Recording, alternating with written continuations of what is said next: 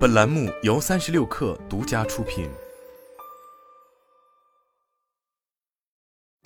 本文来自界面新闻。距离赴港上市一步之遥的绿茶餐厅，第三次在门口停下了脚步。港交所官网信息显示，餐饮企业绿茶集团有限公司的上市状态再次变为失效。此前，这家公司分别在二零二一年三月、十月以及二零二二年四月向港交所递交招股书。并两度通过聆讯，但直到招股书三度失效，他仍未真正踏入资本市场。失效是港交所的正常机制，可以简单理解为你上市公司财务审计数据过期，需要补充最新一期的财务数据，并不意味着 IPO 进程的终止，也不代表港交所对公司资质有负面意见，只需要发行人在失效后的三个月内补充最新财务资料，便可继续上市流程。而绿茶的屡次止步，或许意味着。在眼下国际经济形势叠加疫情影响下的餐饮赛道，资本市场对这家公司的态度并不乐观。绿茶最好的时光已经过去。绿茶餐厅源自于王秦松、陆岩夫妇在二零零四年创立的绿茶国际青年旅社。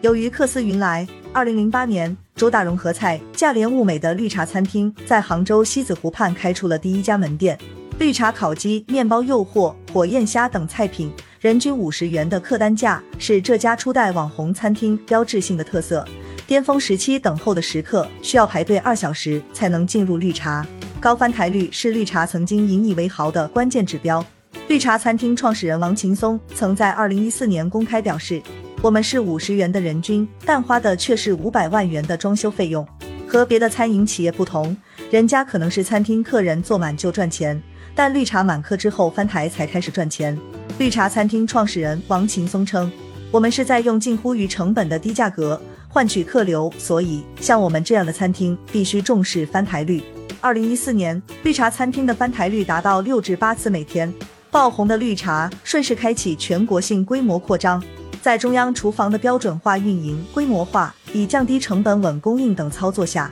二零一八年绿茶餐厅全国的门店突破一百家。招股书显示，截至二零二一年。绿茶在全国共有门店两百三十六家，受旗下餐厅网络快速扩张的推动，绿茶的收入从二零一八年的十三点一二亿元增至二零一九年的十七点三七亿元，同比上升百分之三十二点四，利润也从四千四百四十点一万元增长到一点零六亿元。但眼下这样的火热逐渐褪去，二零一九年至二零二一年，绿茶分别实现营收十七点三六亿元、十五点六九亿元、二十二点九三亿元。虽营收一路上涨，但同期绿茶的净利润分别为一点零六亿元、负五千五百二十六点二万元、一点一四亿元，净利率分别为百分之六点一一、负百分之三点五二、百分之四点九七，净利率尚未恢复到疫情前水平。它的翻台率也不容乐观，二零一九至二零二一年，其翻台率分别为三点三四、二点六二、三点二三次每天，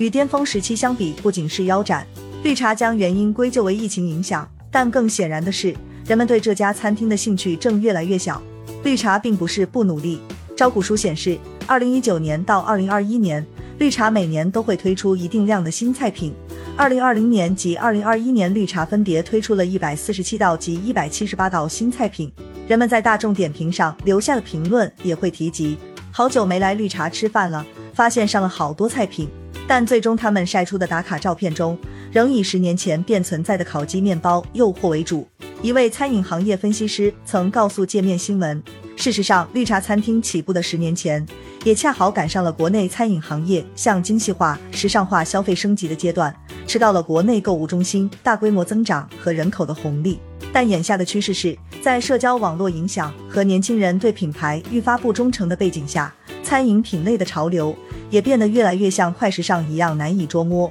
生命周期也在变短，在失去网红餐厅光环后，绿茶寄望于继续扩张，以突破发展瓶颈。招股书显示，预计二零二二年至二零二四年，每年将新开绿茶餐厅七十五至一百间，合计开店两百七十五家。换言之，绿茶餐厅未来三年门店数量将翻倍增长。其中，华东市场以及华东、广东、华北以外的市场是绿茶餐厅未来布局的重点区域下沉。但就像永远有人正年轻，失去新鲜感的绿茶，能再次翻红吗？